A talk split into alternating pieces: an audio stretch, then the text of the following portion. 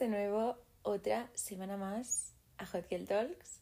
Espero que estéis súper bien. Espero que no os esté costando tanto como a mí volver a clase. O sea, de verdad, a mí lo de la rutina lo llevo genial. Yo hacer mis trabajitos, mis exámenes, estudiar, ningún problema. Ahora, lo de ir a clase lo llevo fatal. O sea, se me da muy bien buscar excusas que encima son buenas excusas, o sea, tienen todo el sentido para no ir a clase.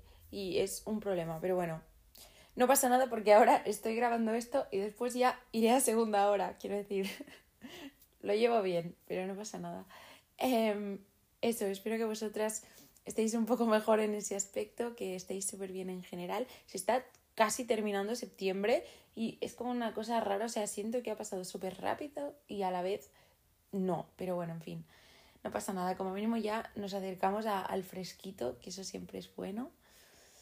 ¿Y qué más? No tengo muchas más novedades, simplemente decir, tema YouTube está en marcha, o sea, yo dije que los podcasts iban a estar en YouTube y lo estarán. Lo que pasa es que este va a salir en días distintos, o sea, hoy cuando salga este no creo que esté aún en YouTube porque me está costando lo suyo. Entonces, para no dejaros ya más días sin podcast, he dicho, mira, tú súbelo a Spotify y después cuando se pueda ya lo cuelgas en YouTube. Y espero yo que la semana que viene ya salgan a la vez en las... O sea, salgan a la vez en Spotify y en YouTube. Pero bueno, yo ya sabéis que cuando esté el vídeo os aviso rapidísimo por Instagram. Pero de momento lo tenemos aquí. ¿Y de qué vamos a hablar hoy? Pues hoy vamos a hablar de hecho, no, no vamos a hablar. Os voy a pegar un poquito la bronca, ¿no? Hoy vengo un poco... Mm. Y esto es Amiga Date Cuenta parte 2. ¿Por qué? Porque lo necesitamos. Porque la barra está en el suelo. ¿Por qué digo esto? Porque el pasado miércoles, como casi toda España, yo empecé a ver la nueva edición de La Isla de las Tentaciones. Todo bien, hasta que hubo un momento que a mí me dejó tocadilla no sé si alguien más se dio cuenta porque tampoco lo he visto mucho por Twitter, pero a mí la verdad es que me alarmó. Y fue que una de las participantes criticó a una de las solteras, lo que dijo fue feo, pero ahora lo vamos a pasar por alto porque no es lo que nos ha traído hoy aquí, ¿no? Pero bueno, lo que dijo fue algo del tipo, no me puedo creer que se haya fijado en ella cuando está súper operada y a mí después no me deja ni hacerme las uñas porque le gustan naturales. Yo a partir del no me deja ya no escuché bien. O sea, ¿qué me estás contando? Mm, así no. Ahí no es, amiga. Date cuenta. Entonces dije, creo que necesitamos un episodio 2, porque está claro que hay cosas que no dejé claras, ¿no? Hay gente que aún quizás está conformando con lo mínimo y no puede ser. Así que ya está, no me enrollo más, empezamos.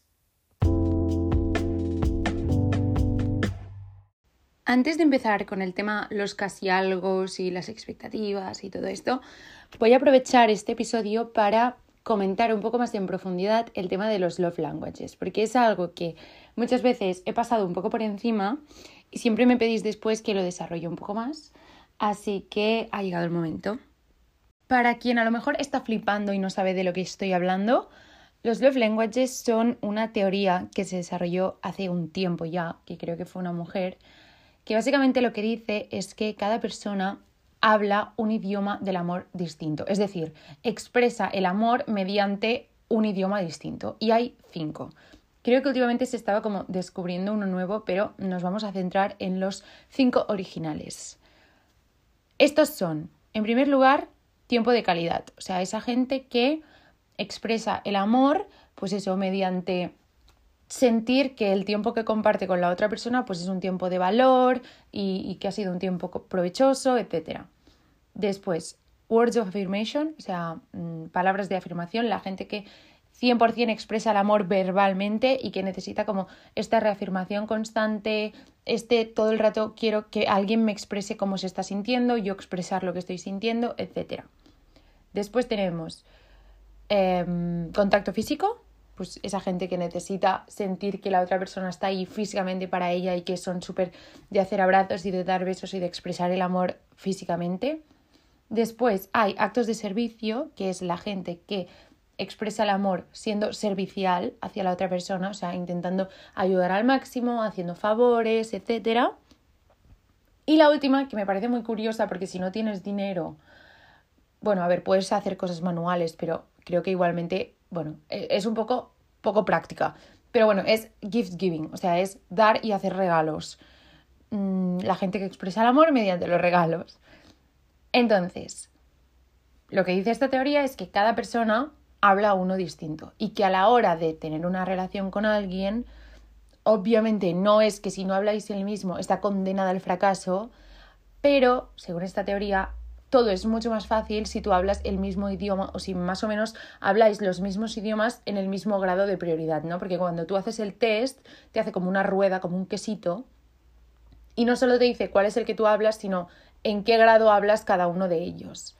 Entonces, ¿por qué es interesante? Yo, más allá de si la teoría es verdad o es mentira, creo que es interesante porque te demuestra que el amor no lo es todo y que hay muchísimas maneras de expresar el amor y que hay muchos otros factores que tienen que hacer clic en una relación para que funcione más allá del simple nos queremos.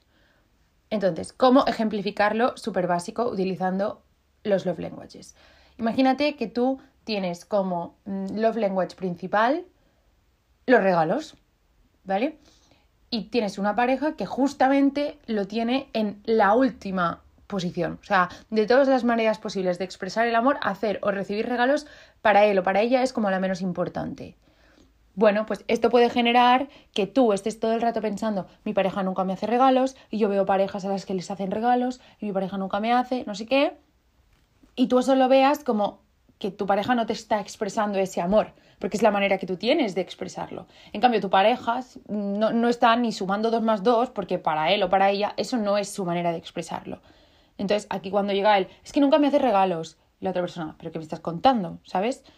Y así con muchas otras cosas. Si tú tienes como idioma principal las palabras de afirmación y eres una persona que necesita constantemente verbalizar lo que está sintiendo y cómo se siente con la otra persona y justamente tu pareja al contrario, nunca es de expresar el amor verbalmente, pues a ti te puede parecer que tu pareja nunca te dice lo que siente o que es una persona poco comunicativa, tal, y la otra persona a lo mejor simplemente es quien no expresa el amor de esa manera.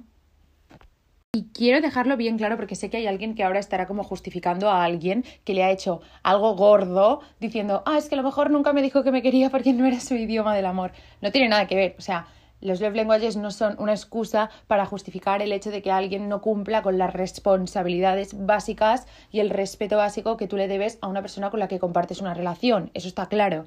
Pero bueno, yo creo que podemos como todo el mundo aquí ya distinguir, ¿no? Lo que es el sentido común y, las cosas básicas que tú le tienes que dar a una persona y después ya está, pues mira, la inclinación personal que tenga cada uno a que de manera más natural le salga a expresar el amor de una manera o de otra. Entonces, ya os digo, es una cosa interesante, graciosita, ¿no? O sea, es divertido hacer el test y ver qué te sale. Yo lo he hecho mil millones de veces y siempre me sale lo mismo en el mismo orden. Mi novio también lo ha hecho sin saberlo, porque yo alguna vez he empezado a hacer preguntas y él, muy bien sin saber, la responde y yo voy pulsando el test y ha salido prácticamente lo mismo. Y pues bueno, es simplemente como un dato más y es interesante porque a la hora de gestionar ciertas cosas, pues está bien saber a qué cosas le das tú más prioridad a la hora de expresarte, ¿no? Por ejemplo, tanto yo como mi pareja tenemos como número uno el tiempo de calidad, entonces esto está bien porque yo sé que si estamos dos semanas sin vernos no va a suponer un problema para nadie, porque los dos entendemos que tiene mucho más valor un tiempo de calidad que no un tiempo más largo, ¿no? Entonces, bueno, pues hemos estado dos semanas sin vernos, pues si después cuando nos volvemos a ver ese fin de hacemos algo especial, algo de valor, todo está bien, ¿no?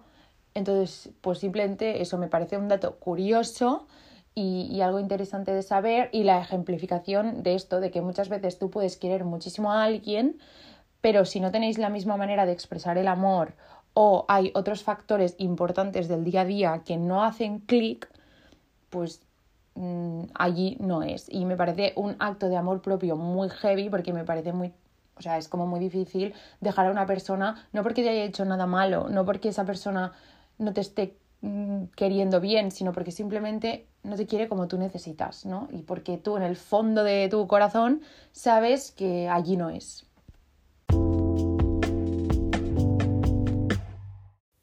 ahora sí que sí, se ha terminado el buen rollito. Em, vamos ya a lo que nos interesa. Los casi algo. Me siento bastante cualificada para hablar de esto, no porque haya tenido muchos, sino porque tuve uno más largo y más pesado. Es que yo pienso ahora en el tiempo que perdí. Bueno, mi madre se pone negra de oírlo, o sea, no puede ni oír su nombre. Entonces, ya os digo, yo en otras cosas, por ejemplo, rupturas, pues no he vivido una ruptura heavy estando en una relación como tal, seria, consolidada, como para dar muchos consejos. Ahora, ¿cómo superar un casi algo? Amigas, eh, puedo hacer un libro. En primer lugar, voy por partes, porque ya os digo que si no aquí podría hacer un episodio entero. En primer lugar, ¿por qué siento y afirmo y, y puedo confirmar que muchas veces los casi algo duelen más que alguien con quien has tenido algo como definido, ¿no? Es un poco heavy, pero es así. Porque en tu cabeza tenías una película montada que nunca ha llegado a pasar. Y eso duele más. Sentir que nunca han llegado a pasar todas las cosas que tú tenías planificadas para esa persona. Es duro, ¿eh? Aceptarlo, pero es verdad. Un casi algo se basa en las expectativas. O sea, ya lo dice el nombre, es un casi algo, ¿no? O sea, estás como esperando a que llegue el siguiente paso, la siguiente fase, que es el delimitar y tener una relación. Entonces, todo ese margen que hay allí es el espacio perfecto para que tú te hagas las películas geniales y enormes y para que la otra persona también juegue contigo lo más grande. O sea, aquí la culpa no es solo tuya, obviamente. Pero quiero decir, está muy basado en eso, en las expectativas, en la idea que tú te has hecho en la cabeza de esa persona, los casi algo muchas veces implican la emoción del inicio de una relación, pero sin las responsabilidades o, o, el trabajo más sucio, entre comillas, digamos, de una relación, que son las conversaciones incómodas cuando quieres realmente sentar una base sólida, las, conversaciones infinitas cuando quieres entender a la otra persona por qué está sintiendo esto y por qué no, creo que un casi algo implica todo lo bonito ¿no? y lo guay del principio de una relación sin llegar a este punto. Entonces, eso es muy peligroso porque en la cabeza lo que te hace sentir es que si eso llegara a ser una relación sería la hostia. O sea, esa sería la mejor relación del mundo. No.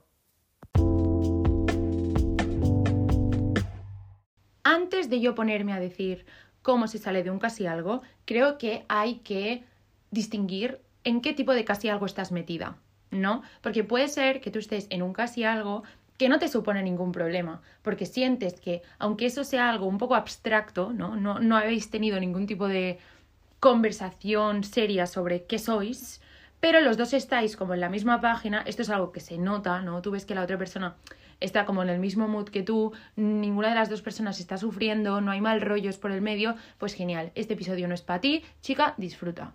Ahora bien, sí, aunque no quieras aceptarlo, estás en un casi algo que te está generando nerviosismo, ¿no? Porque quizá mm, a ti sí que te gustaría que las cosas se delimitaran un poco más, a ti sí que te gustaría que esa relación tuviera como unos límites marcados.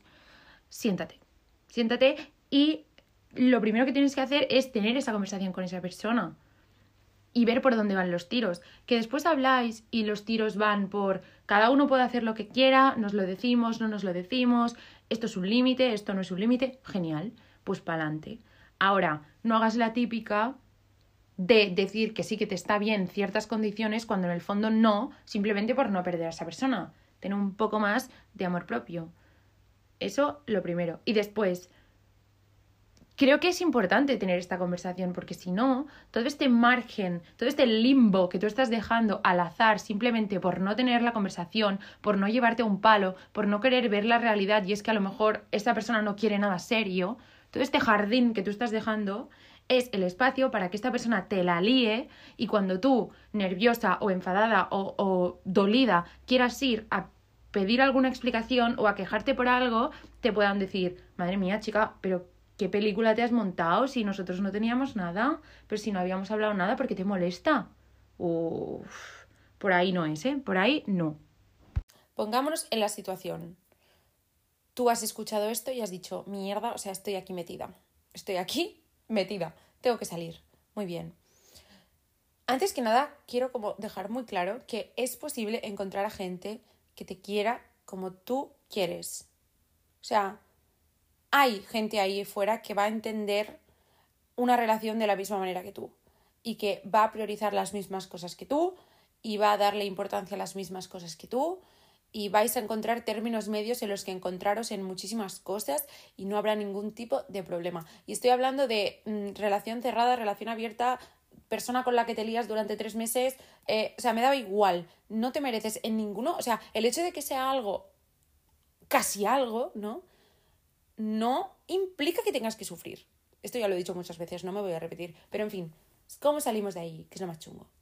Como he dicho al principio, es lo más chungo porque sientes que estás abandonando la partida antes de empezar a jugar, ¿no? O sea, yo siento que muchas veces una relación que ha sido como tal una relación consolidada, como entendemos las relaciones, muchas veces a la hora de dejarlo, puede ser, obviamente creo que en el fondo es más duro, pero quizá es más fácil dar el paso, bueno, no lo sé, la verdad, porque no lo he hecho, pero en mi cabeza sí que siento que si tú has entre comillas, jugado la partida. O sea, tú lo has dado todo, tú lo has intentado con tu todo, has dado lo que fuera porque eso funcionara y finalmente no se puede, pues lo dejas y obviamente pierdes más que con un casi algo, ¿no? Porque entiendo yo que ya has implicado muchos más aspectos de tu vida con esa persona, pero en el fondo te vas con la tranquilidad de saber que has tenido una relación con esa persona, has sabido lo que es, lo has intentado y has visto que no era.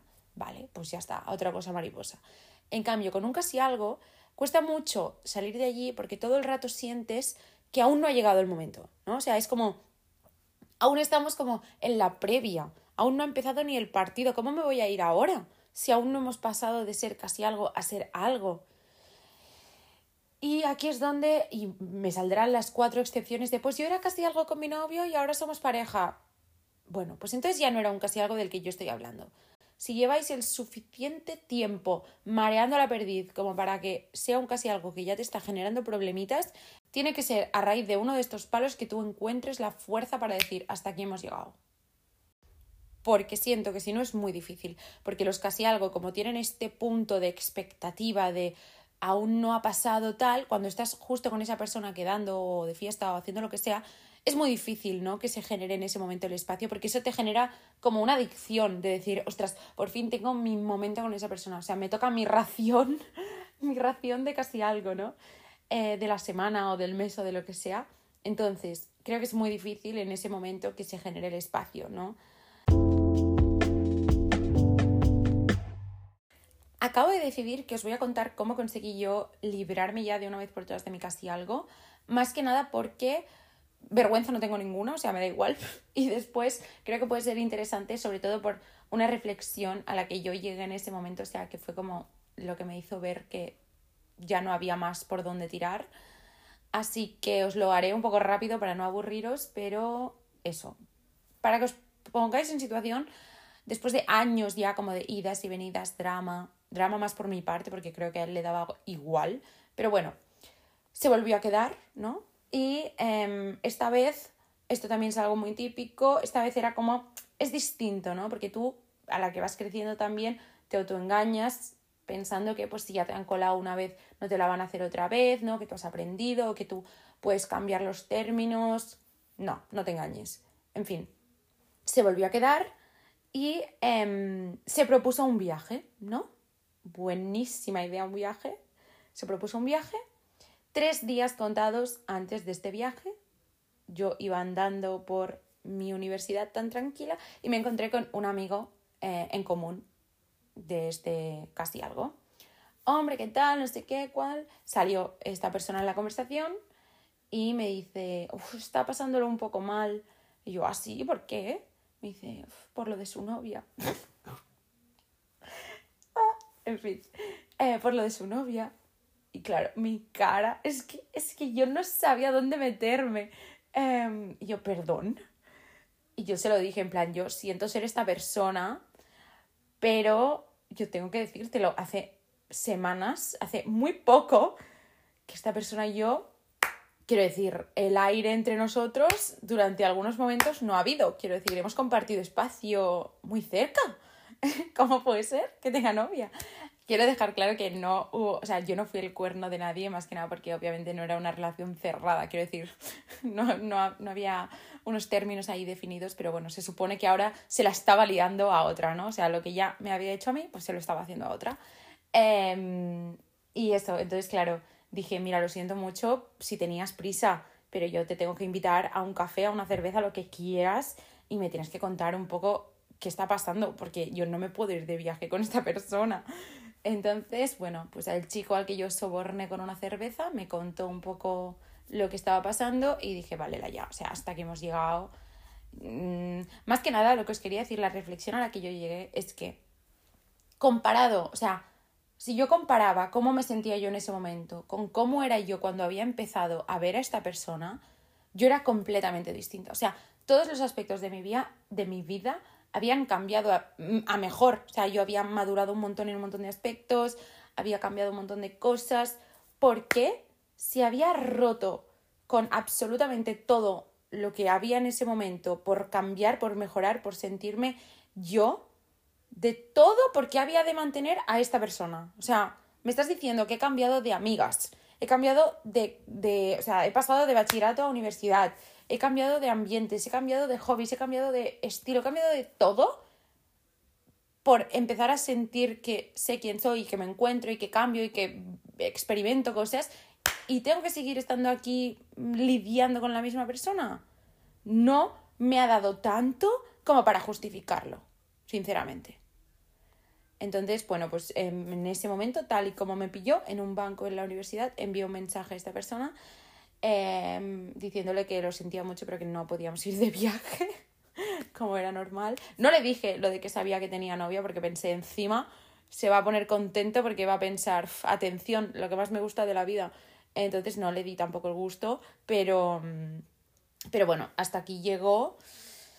Y tengo que decir que es de las cosas, o sea, es el dolor más rápido que he sentido en mi vida. O sea, eso es cinco minutos de pasarlo mal como tirar una tirita y después un peso de encima que te sacas, un respirar tranquila, un aire fresco, un nuevo comienzo que te plantas tú sola, que de verdad, solo por vivir esa sensación vale la pena, de verdad.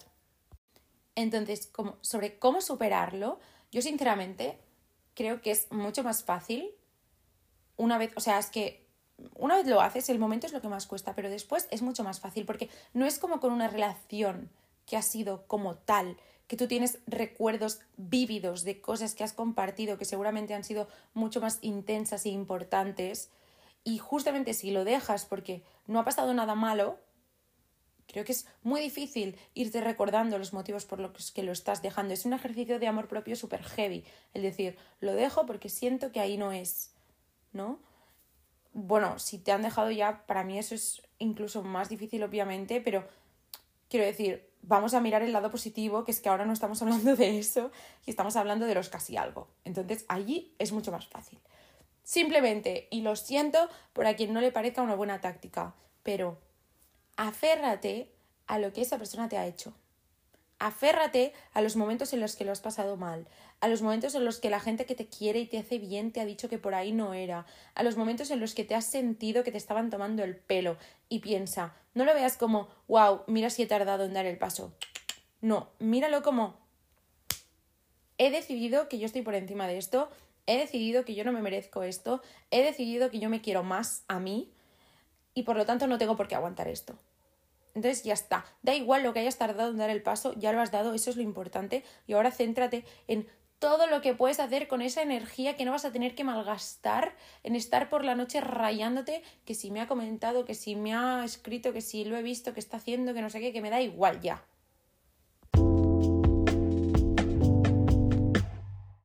Y la última cosa que quería decir, que ya os digo, es que yo podría hacer Amiga Date Cuenta parte 50. O sea, creo que siempre hay como mil cosas más que me gustaría tocar. Pero bueno, siento que ya hemos hablado de los casi algo en profundidad, que es algo que teníamos pendiente. Y mira, he podido ponerle como un poco de expectativas también, que también es algo que es importante.